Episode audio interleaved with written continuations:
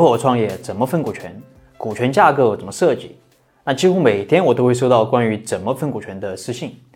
那其实关于方法，可能你已经听了很多了。那什么大股东要占股多少，小股东占股多少啊？不能股权平分，要用资金股、人力股等等。但是听了这么多方法，你却还是不知道该怎么分股权，还来问我，那可能是因为你还不知道分股权的底层逻辑。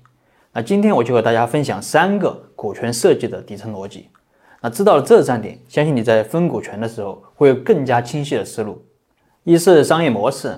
那股东之间的合作，表面上看是人的合作，但本质上是资源的合作。不同的人拥有不同的资源，那有的有技术，有的有管理能力啊，有的有钱，有的还有关系。那不同的商业模式决定了不同资源的价值啊，这也是股权分配的基础。那举个简单的例子啊，比如说公司是研发驱动型还是营销驱动型？那如果是研发驱动型，那么显然研发的价值就大，那股份就应该多一点。那如果是营销驱动型呢？啊，那也是同样的道理。如果商业模式没有思考清楚，就直接分股权，那很可能会导致资源和价值的错配。那股东之间发生矛盾和分歧啊，这是迟早的事儿。有朋友说，如果商业模式确实不太清晰，那怎么办呢？啊，这个我会在第三点讲。二是公司必须有一个主导者，且股份要过半。那这点其实不需要过多的论述啊，你可以试想一下，如果张良、萧何没有刘邦。如果徐达、刘伯温没有朱元璋啊，他们能成就一番事业吗？你可以在脑海里回想一下，你知道的那些创业成功的公司是有几个老大，还是只有一个老大？是不是只有一个当之无愧的老大？那种有几个老大的或者老大不明确的公司，往往是很难做大的。所以，主导者的重要性是不言而喻的。而股份过半是为了保障主导者的决策权。如果朱元璋说话别人听，他怎么带团队？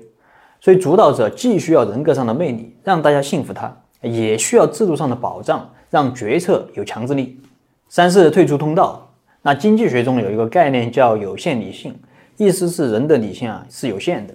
在创业之初，我们对整个创业过程中可能会遇到的分歧困难是不可能做到完全准确预判的，也不可能提前设置好所有的处理预案。那无论我们一开始做出了多么理性的选择。但将来总会发生我们无法预料到的分歧。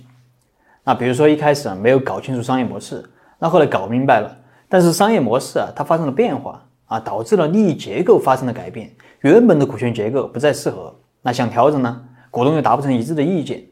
还比如说小股东把主导的权利交给了大股东，但大股东的能力和人品却没有经受住考验，啊，小股东不愿意再合作了。